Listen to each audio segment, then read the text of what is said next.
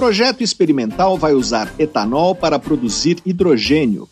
Peixe invasor está se espalhando pelo litoral do Nordeste. Pesquisador brasileiro da área de ciência de materiais recebe prêmio em Singapura.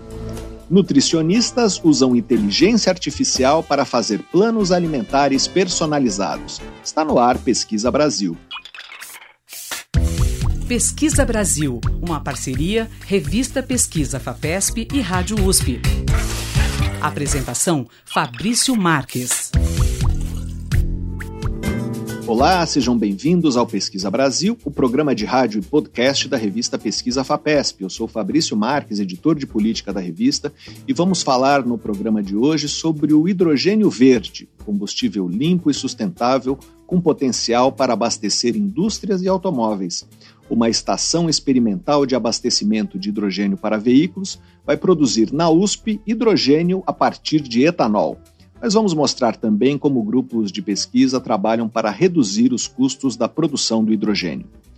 Outro destaque do programa é a ameaça do peixe-leão, uma espécie invasora de origem indo-asiática, que é venenosa e predadora, está se espalhando pelo litoral do norte e do nordeste do Brasil. Vamos conversar também com um jovem pesquisador especialista em biomateriais e foi um dos seis ganhadores no mundo de um prêmio concedido pela família de revistas científicas Materials Today. Também vamos falar sobre uma ferramenta baseada em inteligência artificial que se propõe a ajudar nutricionistas a montar planos alimentares personalizados para seus pacientes. Você pode acompanhar o conteúdo de Pesquisa FAPESP nos nossos perfis nas redes sociais. Nós somos arroba Pesquisa FAPESP no Facebook e no Twitter, e no Instagram e no Telegram, arroba pesquisa underline FAPESP. Nosso site é o revistapesquisa.fapesp.br e lá você pode ouvir o Pesquisa Brasil quando quiser. Também pode se cadastrar na nossa newsletter, assim você acompanha a nossa produção de reportagens, vídeos e podcasts. Pesquisa Brasil. Uma parceria da revista Pesquisa FAPESP e Rádio USP. apresentação: Fabrício Marques. O programa começa com um giro de notícias. O Reino Unido e a União Europeia chegaram a um acordo e pesquisadores do Reino Unido voltarão a participar dos programas científicos Horizonte Europa e Copérnicos, que são mantidos pelo bloco. A participação estava suspensa há três anos desde que se consumou o Brexit, que foi a saída em 2020 do Reino Unido da União Europeia. Mas as universidades do Reino Unido pressionaram o governo a manter o país nesses programas colaborativos para evitar o isolamento de seus cientistas e o risco de uma fuga de cérebros.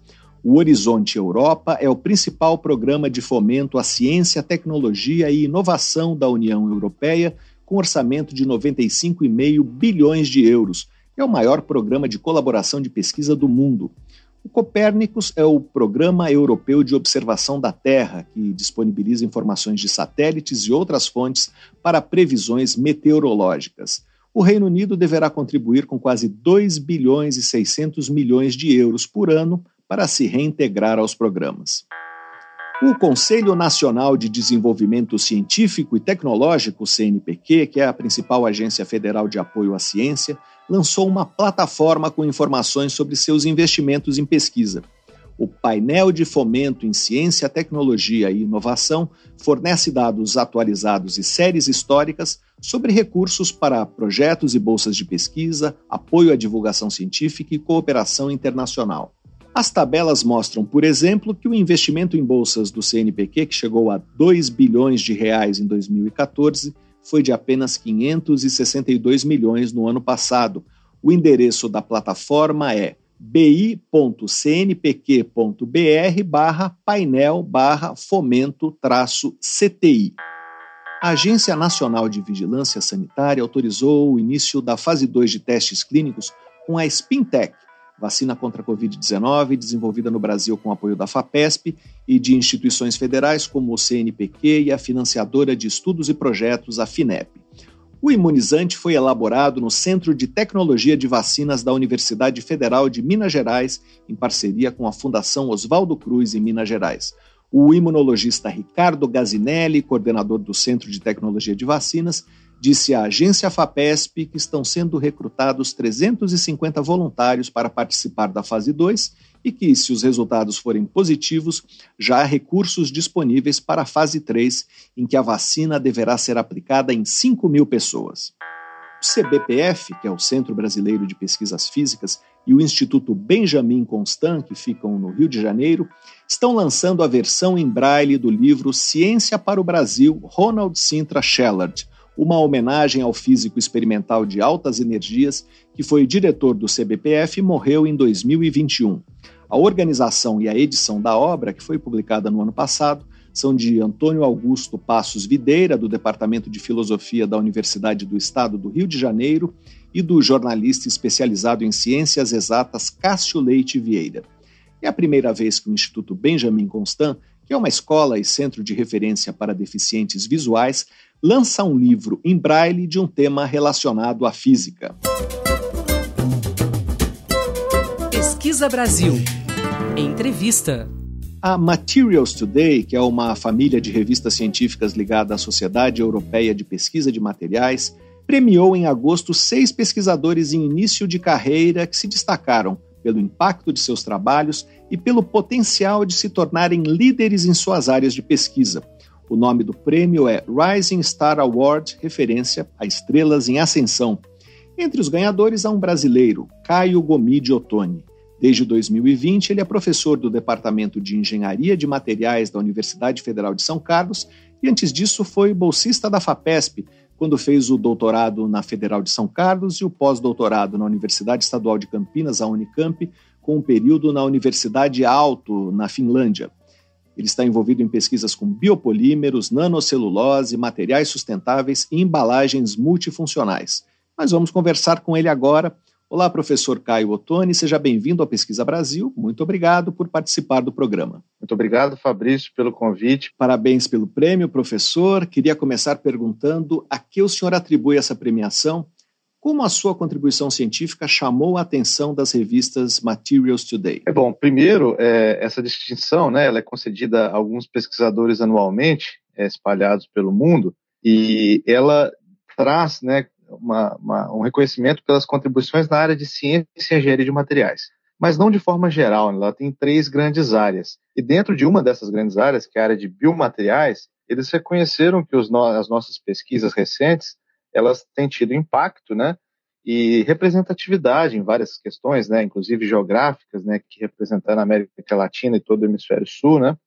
É, o suficiente, impacto suficiente, desdobramento para que a gente consiga liderar.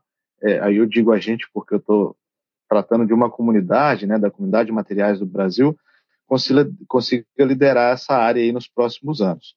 Né? E, e dentro da categoria de biomateriais são vários exemplos, né? Que eu e a nossa comunidade é, paulista aqui brasileira temos pesquisado no tema. Então acho que foi um reconhecimento é, da, dessa, dessa atuação aí nos últimos anos recente e o potencial disso vir a escalonar aí é de forma muito íngreme e de forma muito impactante nos próximos anos. É, professor, na apresentação eu mencionei que seus interesses envolvem nanoceluloses, materiais sustentáveis, embalagens multifuncionais. Em qual dessas áreas o seu grupo uh, está conseguindo mais visibilidade internacional? O que, que o senhor destacaria? Então, assim, eu diria que nosso carro-chefe, né, o que a gente faz é, desde sempre, é a parte de embalagens. E desde as embalagens mais tradicionais até aquelas que a gente diz avançadas, né, multifuncionais, antimicrobianas, antioxidantes, indicadoras, sensores, né? São embalagens que têm ali é, funções um pouco é, mais avançadas do que aquelas básicas que a gente abre e joga fora. É, mas a gente não trabalha só nisso, né? A gente tem diferentes aplicações para os materiais que a gente estuda, que são basicamente os biopolímeros. São aqueles que a gente extrai da natureza de uma forma muito sustentável e produz materiais que vão retornar ao ciclo biológico de forma bem rápida também. E nessa parte de biomateriais, que inclui celulose, como você bem disse, né? A gente estuda para aplicações algumas biomédicas, que foi o que guiou, né, a seleção para esse prêmio. Então, para o encapsulamento, a proteção e entrega de fármacos, por exemplo, e outros compostos, tá? Na parte de superfícies que a gente diz que elas são biocidas, né, que elas é, matam anti, é, micro-organismos, sejam eles bactérias, fungos, e mais recentemente a gente tem visto isso no contexto de vírus, né?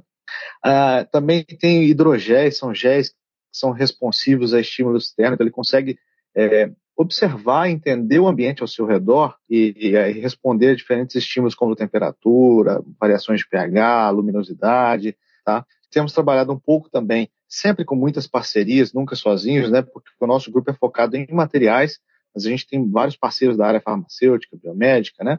Então a gente tem trabalhado com curativos, é, principalmente os não tecidos, e também vários materiais comestíveis que, que veiculam compostos que têm interesse nutricional para a saúde humana. É, além disso, por fim, né, só alguns arcabouços que a gente diz, alguns, algumas plataformas para que tecidos sejam regenerados. Né? Então, algumas células ósseas, cutâneas, elas sejam regeneradas e isso ajude no tratamento de, é, de pacientes com algumas lesões é, corporais. Algumas dessas linhas de pesquisa são desenvolvidas em colaboração com a Embrapa Instrumentação, não é isso? O senhor, inclusive, fez doutorado em um programa da Federal de São Carlos. O seu orientador era o pesquisador eh, Luiz Henrique Caparelli Matoso, que é da Embrapa. Qual é a importância dessa colaboração? A gente, como eu disse, a gente é uma rede né, de colaboradores. É, o nosso grupo de pesquisa ele está espalhado aí pelo Brasil e em alguns lugares do mundo. Né? Atualmente eu estou falando com vocês aqui da Itália, da Universidade de Bolonha. Então a gente tem muita parceria mundo afora. E a Embrapa é uma dessas instituições, né, da qual, das quais a gente se orgulha muito em ser parceira. Eles, é, eu fiz meu doutorado pela Universidade Federal de São Carlos, mas uma conexão muito próxima com a Embrapa Instrumentação, com a unidade de instrumentação da Embrapa aí de São Carlos, né? A Embrapa ela é muito parceira nas pesquisas relacionadas a aplicações agro, né, obviamente, né, pelas atribuições da própria instituição. Então, materiais para liberação controlada de fertilizante, é, materiais para cultivo de, de, de, plantas, ou mesmo para uso em curativos de animais, né? Tudo isso a gente faz é, em parceria muito próxima com a unidade de instrumentação da Embrapa. Mas eu não deixaria de lembrar também as outras instituições, né? muitas aqui no estado de São Paulo. A gente tem uma, uma colaboração muito, muito, próxima também com a Unicamp, né? com o Instituto de Química da Unicamp, e além disso com a USP, né? Então são várias conexões que a gente se orgulha de manter. Professor, o senhor é líder de um grupo de pesquisa chamado Materials, que é uma brincadeira com as palavras materiais e árvores em inglês. É, que materiais inspirados em árvores vocês estão desenvolvendo? É, Fabrício, quando eu criei o grupo, né, eu estava na busca por um nome, e aí eu achei essa, essa brincadeira né, interessante, porque ao invés de a gente falar materials, que seria do inglês materiais, né, a gente fala materials, que tem o tree aí, que são as árvores, né? Eu chamo de materials inspired by trees. O que, que a gente quer dizer com isso, né? Que a gente entende, né, que os processos, os produtos, as composições, elas estejam otimizadas na natureza, né? Então a natureza ela tem milhões de anos de pesquisa e desenvolvimento à nossa frente e a gente quer através de uma abordagem biomimética, né, de forma muito humilde, né, entender esses processos cada vez mais, né, e espelhá-los, né, nos nossos materiais. Então a gente tem materiais, por exemplo, como que a natureza é, combate a chama. Né? Então tem uma floresta pegando fogo. Quais são os componentes? Quais são as estruturas responsáveis pela propriedade anti-chama? E se eu conseguir extrair isso da, da, da árvore, e colocar no meu material? Será que ele vai entregar essa mesma propriedade? Da mesma forma com a estruturação mecânica, da mesma forma com resistência à radiação ultravioleta, com outros, né, antioxidante, antimicrobiano, tá? Diferentes é, é, formas de estruturação de materiais que a gente aprende com a natureza, aí representada pelas árvores, né?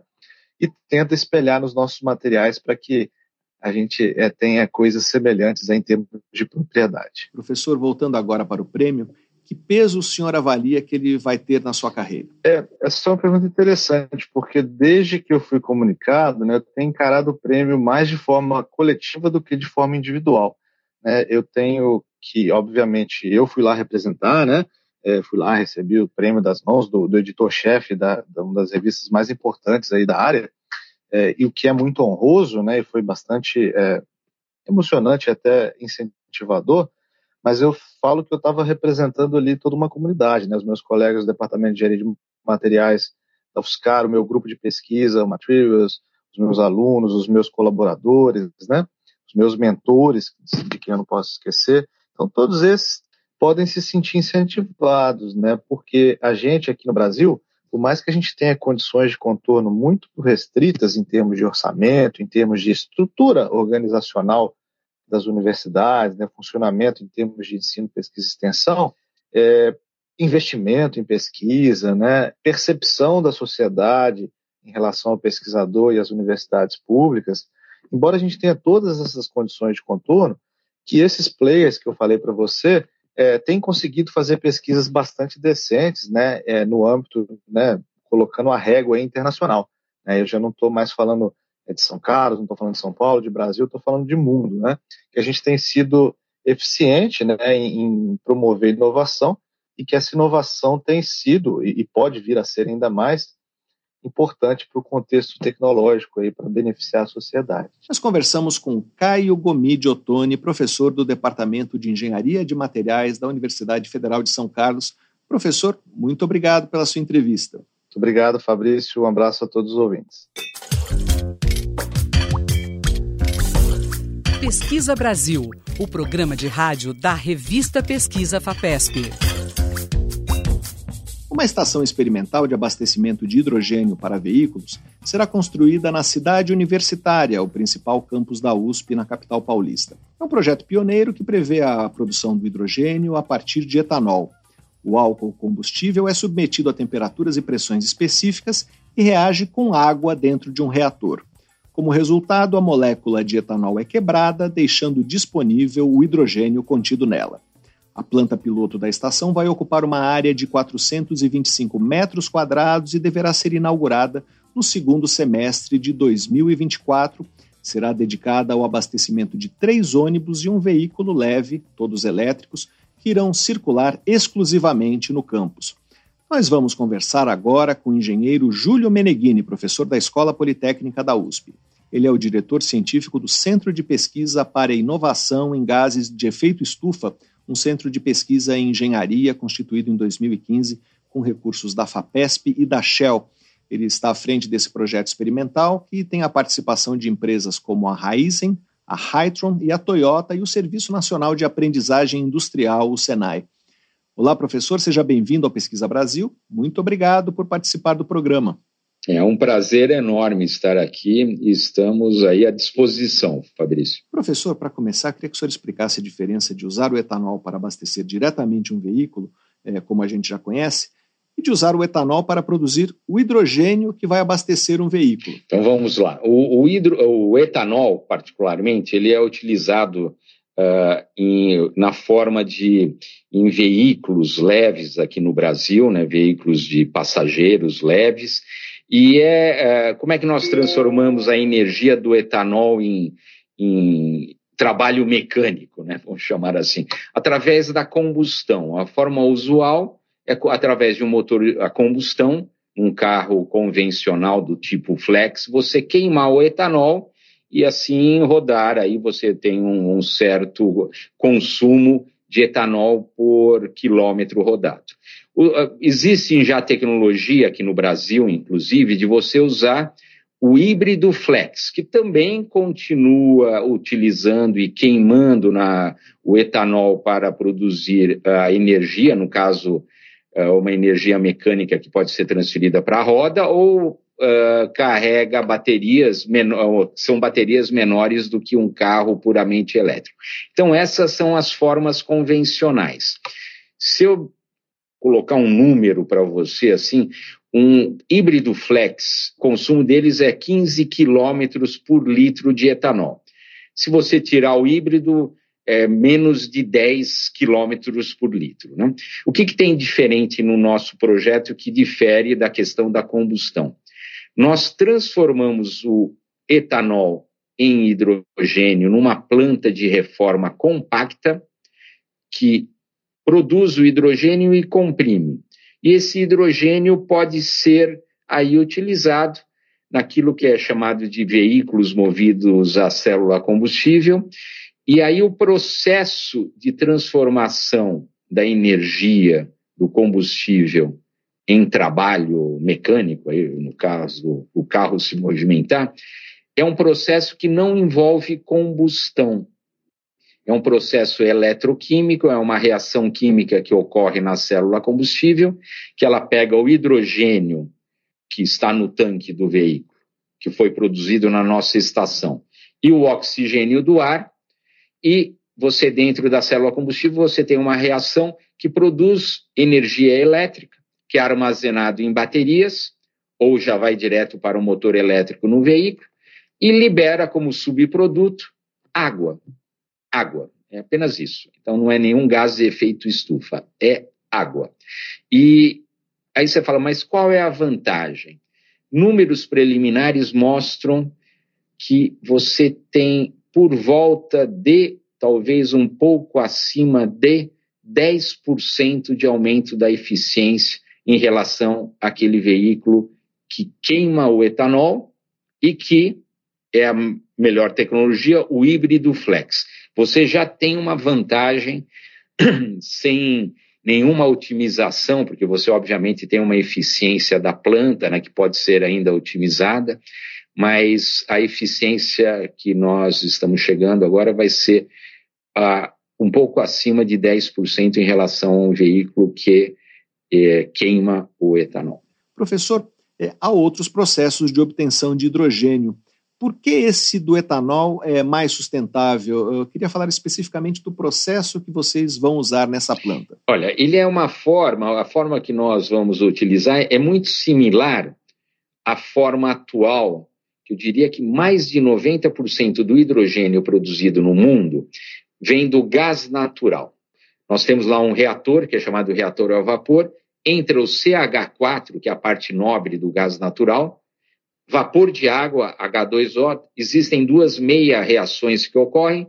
Os dois produtos dessas duas meia reações que ocorrem com vapor de água a 700 graus centígrados é hidrogênio, depois tem que ser purificado e armazenado, e o CO2, e aí que mora o problema desse hidrogênio, que inclusive tem uma nomenclatura que é chamado hidrogênio cinza. Por que, que é cinza?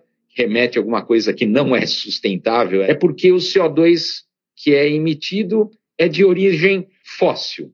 É um CO2 que estava lá milhões de anos num reservatório, nós retiramos na produção de gás natural, produzimos o hidrogênio, liberamos o CO2 para a atmosfera. Era um CO2 que não estava na atmosfera antes e passou a contribuir como gás de efeito estufa, né, o CO2 de origem fóssil.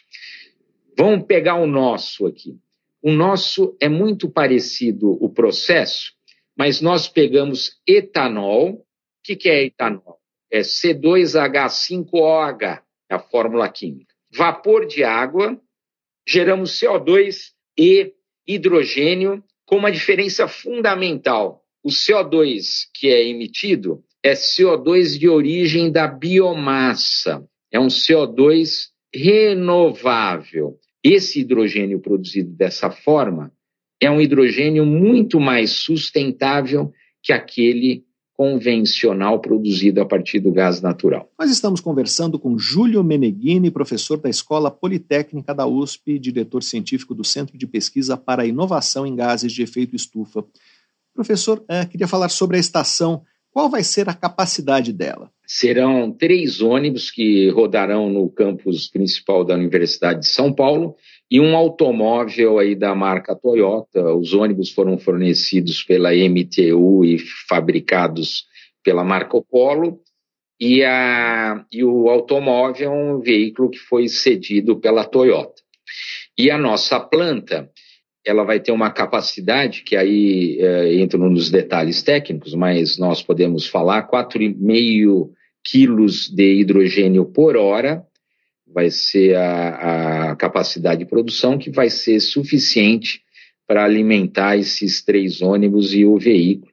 E até mesmo, é, logicamente, vai depender aí da quilometragem que vai ser rodada diariamente por esses veículos, mas eventualmente poderá é, abastecer outros veículos, além desses quatro que eu citei. Né? E o objetivo é testar essa tecnologia já em uma pequena escala, é isso? Exatamente, e testar naquilo que é chamado de escala piloto, antes de fazer o scale-up para uma produção comercial e nós fazermos na USP toda a avaliação do ciclo de vida do CO2 emitido deste hidrogênio que será utilizado aí, uma aplicação prática direta, né, é, com esses três ônibus e o veículo de para passageiros, né?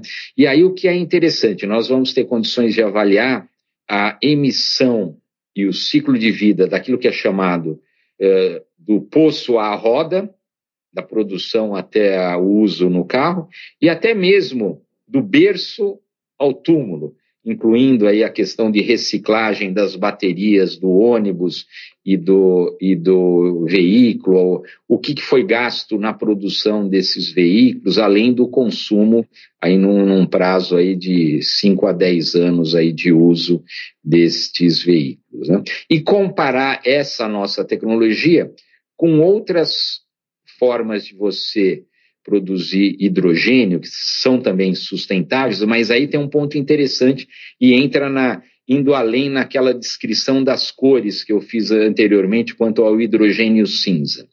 Então, o hidrogênio cinza é aquele que eu havia dito, né, gás natural com a emissão do CO2.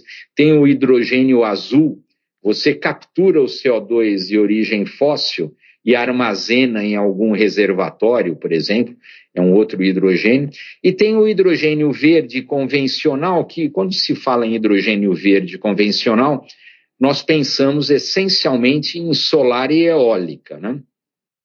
Mas aí que tem a, as questões e peculiaridades, né? Mesmo o solar e o eólica, eles têm uma certa pegada de emissões de gás de efeito estufa. E onde que está essa pegada? Na fabricação dos painéis solares e na fabricação dos turbo, dos geradores de energia eólica, né?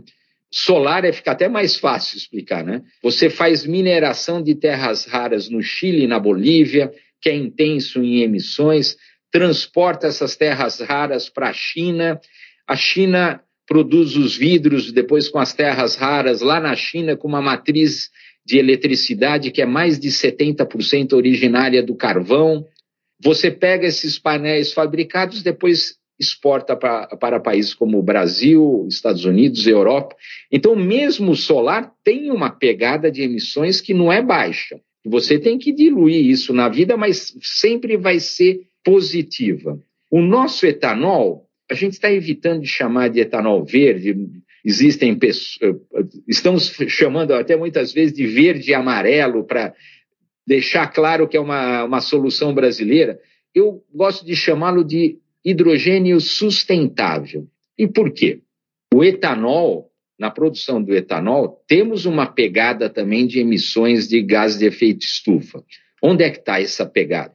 No diesel que é, que é utilizado na, nas uh, colhedeiras, plantadeiras, no diesel que é utilizado no transporte do etanol até o posto, uh, o fertilizante que é utilizado utiliza combustível fóssil também, que tem uma pegada.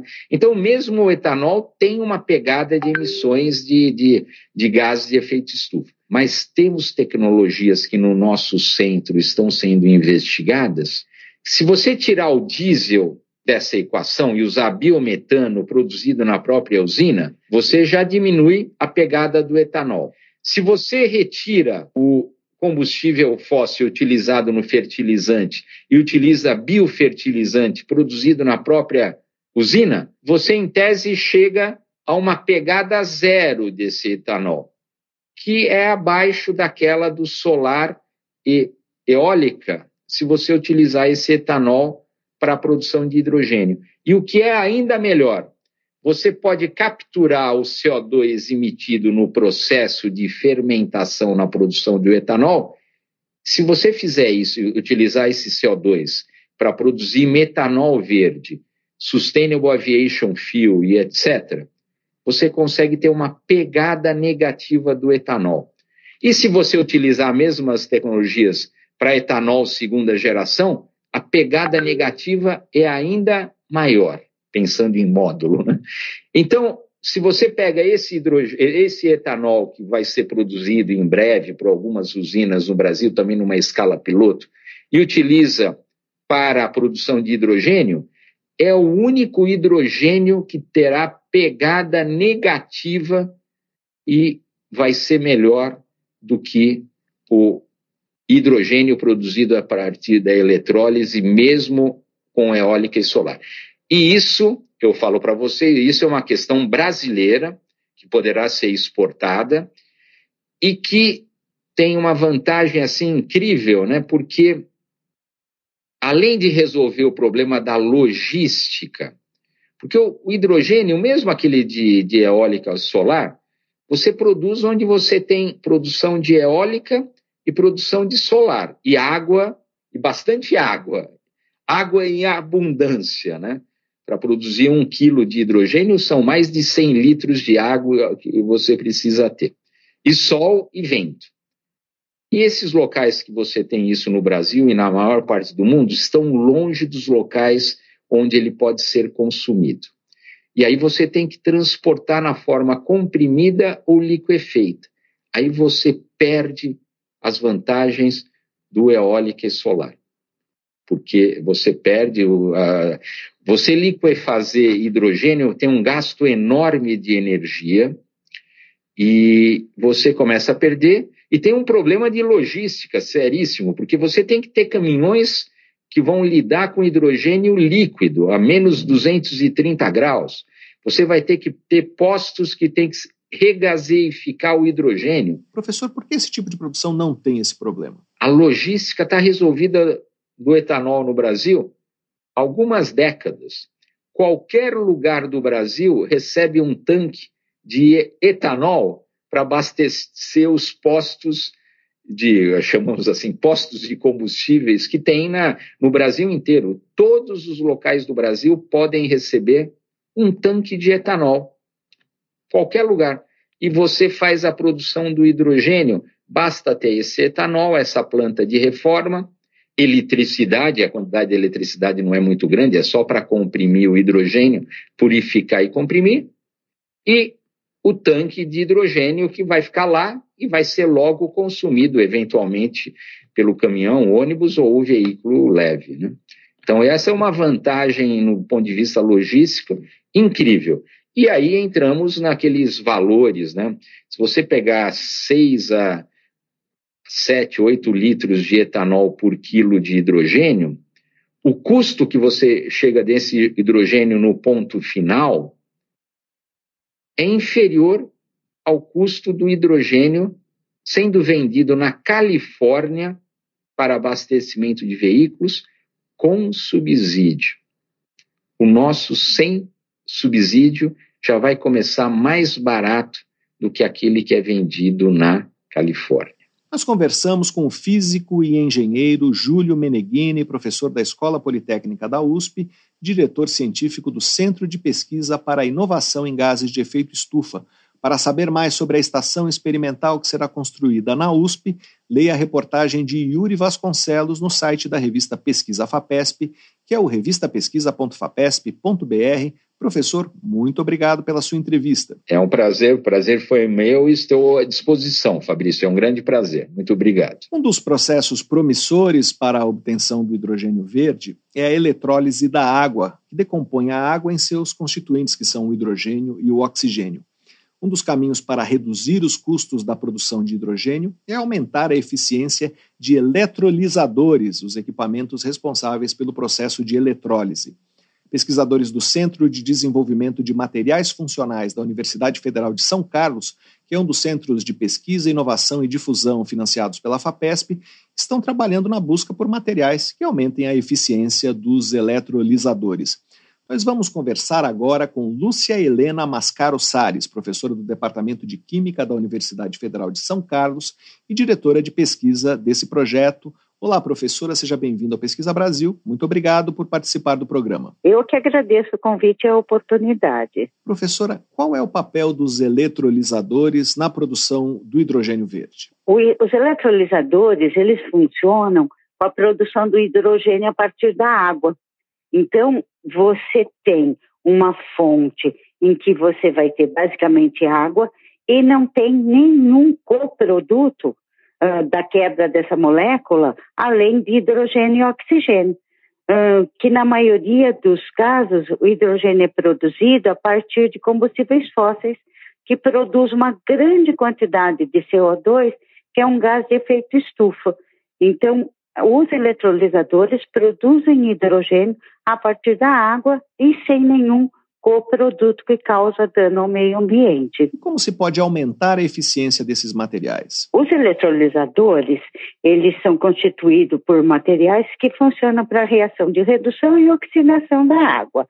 Esses materiais hoje em dia, eles têm, eh, eles têm às vezes um alto custo e uh, uma eficiência uh, não muito boa. Então, o que, que a gente faz? Estuda catalisadores novos em que eu vou ter uma, uma quantidade de energia gasta menor do que o que usa atualmente. Então, ele tem mais, mais baixo custo de produção, é um material mais abundante e o que a gente faz é fazer com que esse material faça essa conversão com um gasto menor de energia. Então, eles serão mais eficientes, gastando uma quantidade menor de energia.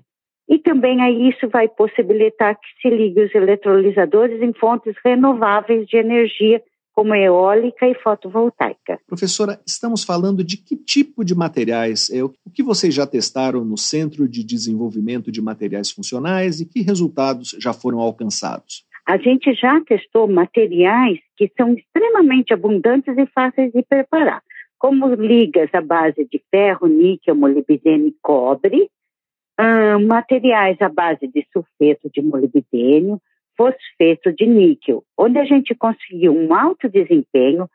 Esses materiais são produzidos por um custo muito baixo, que é via eletrodeposição, têm alta estabilidade e apresentam alta eficiência. Então, esses materiais nós já testamos em escala maior, maior do que o, o de escala de bancada e agora o nosso próximo passo é realmente levar uma escala de um eletrolisador pensando em algo comercial. Professora, quais são as perspectivas? Tem empresas interessadas nessa tecnologia? Então, a gente sempre tem um, um grande número de empresas entrando em contato conosco. Hoje a gente já tem um projeto aprovado junto à Shell, com, com financiamento da FAPESP, por cinco anos, que é continuidade de um projeto que nós já tínhamos dentro do CINE, que é o Centro de Inovações e Novas Energias, já para desenvolvimento destes materiais que nós já testamos no laboratório. Então, tem aí com financiamento para recursos humanos, para compra de equipamentos. Então, a gente vê isso como uma perspectiva bastante promissora para os próximos anos. Além de outros projetos de empresa que está todo tempo nos procurando para poder uh, colocar esse material e testar esse material nos processos que eles desenvolvem. Professora, tem muitos grupos de pesquisa trabalhando com esse tema no mundo. Uh, com quem vocês estão competindo? Uh, não, claro, hoje o hidrogênio verde, se você fizer uma busca, é assim o top pensando em pesquisa, porque todo mundo vê essa como uma das possibilidades de resolver o problema de energia e sustentabilidade, então como uma fonte alternativa. Então, claro, existem uh, grupos de pesquisa no mundo todo, né? A gente vai competir com com Japão, com China, Estados Unidos, mesmo na Europa, Holanda, Alemanha, mas uh, os nossos resultados são muito promissores. Tanto é que a gente tem tido uma consulta de, grupo, de uh, empresas na Alemanha e nos Estados Unidos para saber sobre os materiais que a gente anda desenvolvendo e possibilidades de parceria. Então, eu acho que o que a gente está fazendo é bastante competitivo em relação ao resto do mundo e principalmente pelas nossas publicações, que têm dado um impacto tão alto e um número de citações e reportagens a respeito do assunto. Nós conversamos com Lúcia Helena Mascaro Salles, professora do Departamento de Química da Universidade Federal de São Carlos, Professora, muito obrigado pela sua entrevista. De nada, eu aqui agradeço novamente o convite e a oportunidade de falar. Sempre é muito bom falar sobre as nossas pesquisas, né? Deixar para o público ouvir o que a gente faz dentro da universidade. Você ouve Pesquisa Brasil. Apresentação: Fabrício Marques. Peixe-leão é uma espécie exuberante com grandes espinhos dorsais e corpo listrado de branco, vermelho alaranjado e marrom. Apesar da aparência ornamental, é um peixe venenoso e um predador voraz e está se disseminando pelo litoral do norte e do nordeste do Brasil. De origem indo-asiática, foi encontrado pela primeira vez no litoral dos Estados Unidos em 1985. Em algumas décadas se espalhou por toda a costa leste e ocupou também o Golfo do México e o Caribe. Em algum momento na década passada, alcançou a costa sul-americana e hoje já é encontrado em trechos do litoral do Amapá e do Pará, infestou a costa do Piauí, do Ceará e da ilha de Fernando de Noronha e recentemente foi visto também em Alagoas. Para falar sobre os problemas gerados por essa espécie invasora, nós vamos conversar agora com o biólogo Marcelo Soares, professor da Universidade Federal do Ceará. Ele é autor de um artigo científico que mostra a invasão do peixe-leão na costa brasileira e discute formas de enfrentar o problema. Olá, professor, seja bem-vindo ao Pesquisa Brasil. Muito obrigado por participar do programa. Eu que agradeço a oportunidade de estar aqui com você, Fabrício, e todos os ouvintes. Professor, para começar, queria que o senhor descrevesse o peixe-leão para o nosso ouvinte. Como é esse peixe? Olha, a aparência dele é um, é um animal bonito, né? É um peixe aí que ele vai desde tamanho assim, você pode encontrar ele pequeno, às vezes 10, 11 centímetros, você pode encontrar animais grandes. Nesse fim de semana foi avistado um peixe de 1 quilo em Fernando de Noronha, já com 45 centímetros, né? Você vai encontrar ele listrado, ele tem muitos espinhos, né, na parte dorsal, né, como fosse nas costas, entre aspas, né? praticamente 18 espinhos, então é um, é um, animal bonito, mas muito perigoso, né, e danoso para o meio ambiente e para a pesca. Quais são os problemas criados por essa espécie invasora no litoral brasileiro? Ele já chegou em Alagoas, é isso? Isso, é. é ele tem invadido com sucesso né, a costa brasileira, né? No momento, ele está desde ali do norte, né, do Amapá até Alagoas, né? A gente, esse fim de semana, inclusive, recebeu esse registro, que foi um animal de quase um quilo em Fernando de Noronha, e animais na APA, Costa dos Corais, né? Área de Proteção Ambiental Costa dos Corais, que é a nossa maior unidade de conservação no litoral. E, assim, os danos, né? A gente pode é, abordar a questão dos impactos na vida marinha nativa do Brasil, né? Já que é um animal, um predador muito voraz, né? Ele se alimenta de diversas espécies de peixes, crustáceos, né, da fauna nativa, então ele pode desequilibrar o ecossistema. Logicamente, ele ao se alimentar, né, de peixes e modificar o ecossistema, ele acaba impactando também a pesca, né? Nós sabemos que nós temos muitos pescadores no Brasil, né, e pescadoras também, né, que vivem disso por seu subsídio do dia a dia, né? Fora isso, ele pode causar acidentes, né? É, acidentes incluindo pescadores, né, já que é um animal venenoso, né, o contato com os espinhos dele pode causar uma série de, de problemas, né, então ele pode causar acidentes, né, em pescadores, né, e até mesmo em turistas, né, em determinados locais, né, de, de mergulho, né, caso não seja bem avistado. Professor, como o desequilíbrio ambiental está acontecendo na prática? O senhor falou que a presença do peixe-leão atrapalha a vida dos pescadores. É, isso já é palpável? Há relatos sobre isso? Então, na costa brasileira, nós ainda estamos coletando os dados, né? Que a verdade é que essa invasão dele é recente na costa brasileira, né? Mas, por um, uma analogia clara, né, dos estudos no Caribe, né, que já são feitos há décadas, né?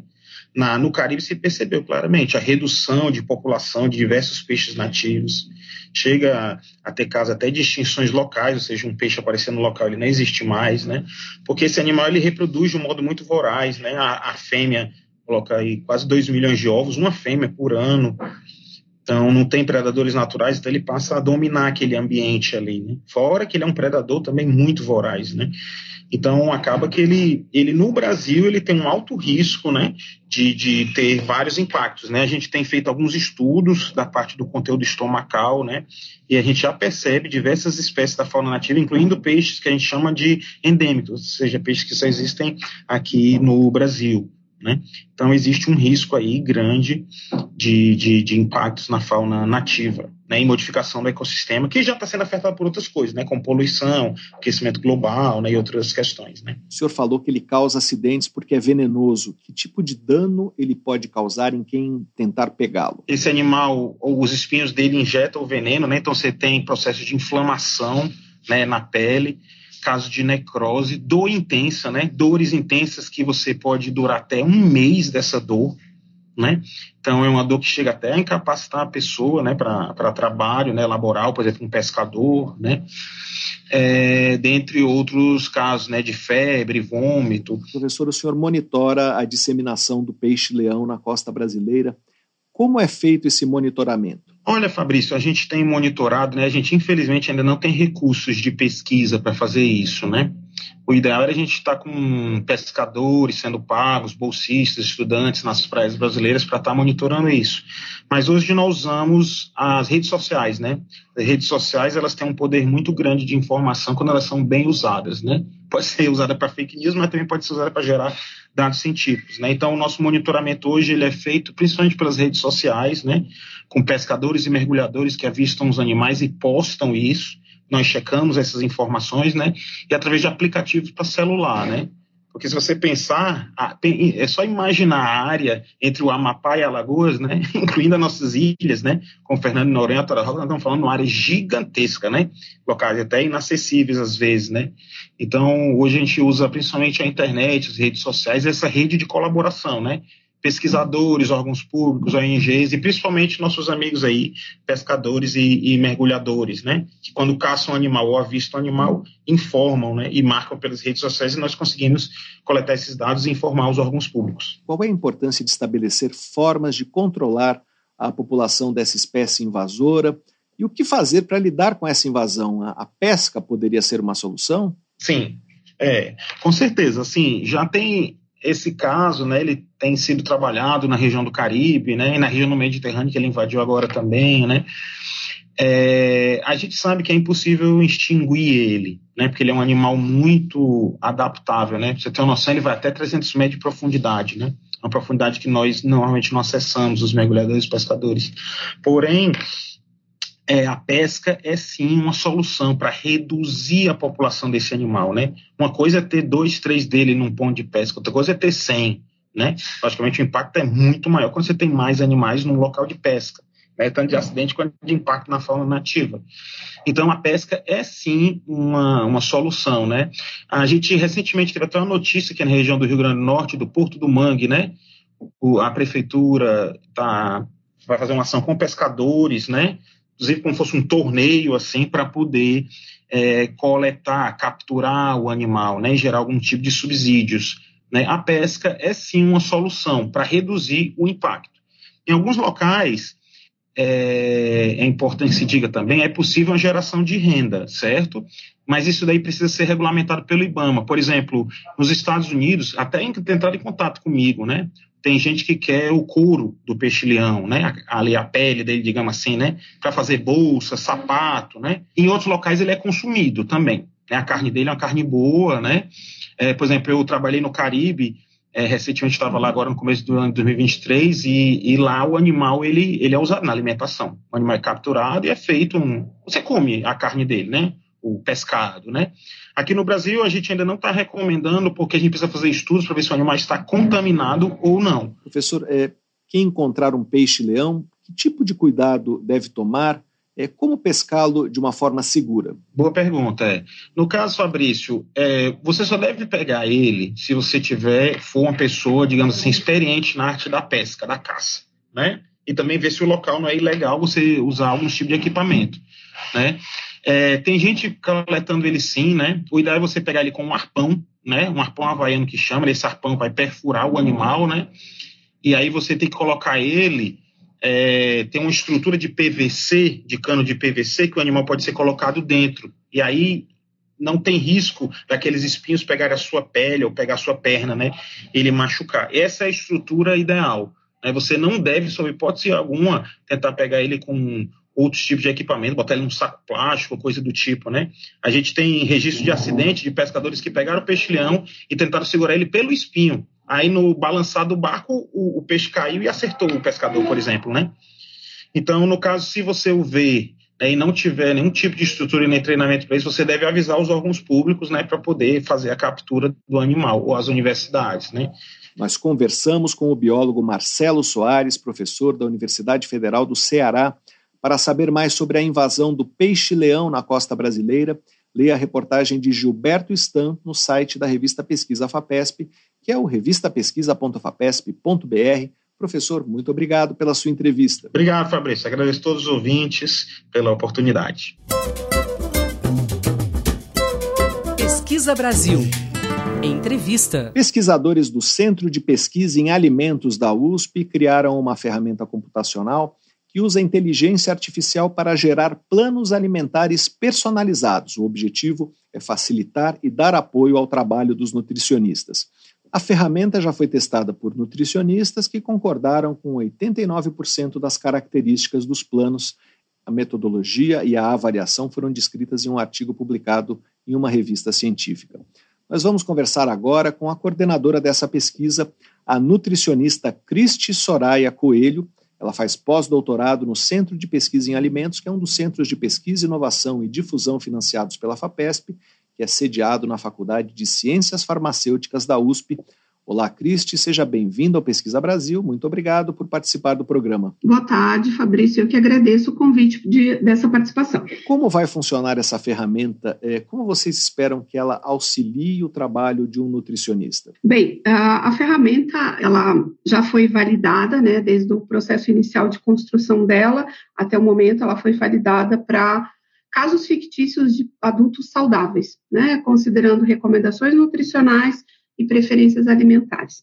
E ela foi feita a validação qualitativa, eu fiz essa validação, então se atingiu essas recomendações, e nós fizemos a validação dos casos fictícios eh, gerados, dos planos alimentares, por nutricionistas. Então, na sequência, a nossa ideia é uh, usar eh, em um ensaio clínico para conseguir fazer a validação e então ela ser disponibilizada para que nutricionistas possam utilizá-las no seu atendimento aí em consultório. Como a ferramenta foi construída e o que ela fornece exatamente? Bem, ela foi é, um sistema de apoio à decisão, né, nesse caso específico, um sistema baseado em conhecimento, ele integra a expertise do nutricionista ao gerar planos alimentares. Então, essas regras representam como o nutricionista faz a, o seu atendimento. No caso específico aqui, como ele elabora planos alimentares. Então, foram inseridas essas regras e foram considerados, então, recomendação do paciente, a preferência alimentar do paciente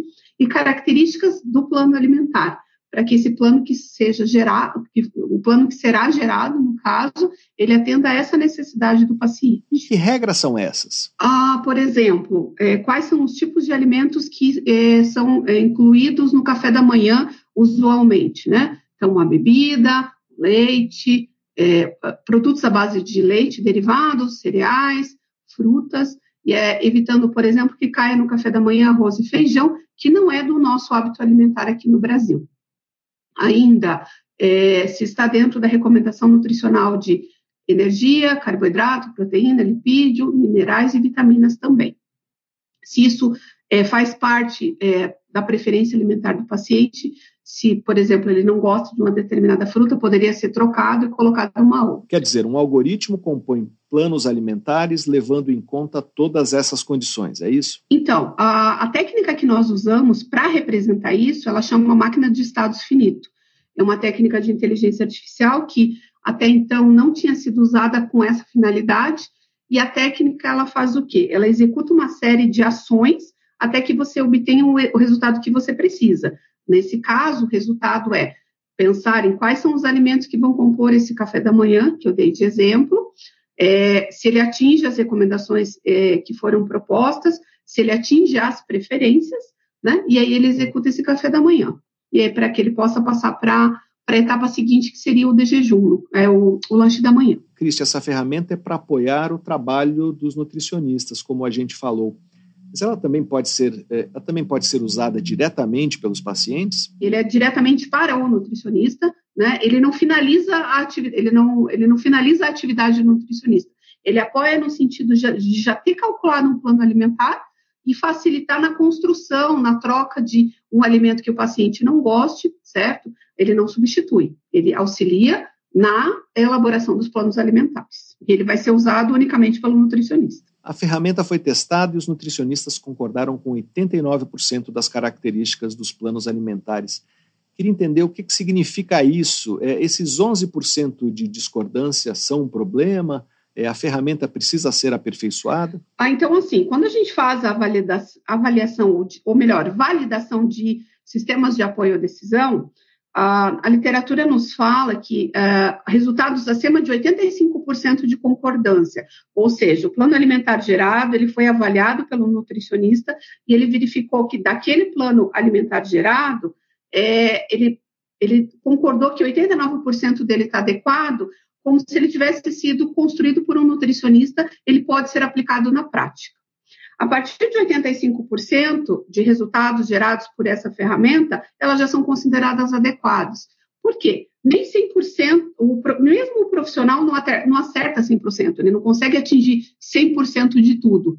Então, essa nossa a resposta ela foi positiva nesse sentido. E o que se espera aperfeiçoar agora? É, tem algum aspecto específico que vai ser trabalhado? Então, essa, essa primeira etapa do estudo, que foi a validação então da técnica para esses adultos saudáveis, uh, é, nós verificamos é, problemas nas regras para o lanche da noite, né, com alimentos e com é, correlação entre as porções, porque a gente não tinha na base de dados da TPCA na época que foi feito isso, alimentos que fossem adequados. Então, a gente já arrumou todas essas regras para uma nova etapa de validação.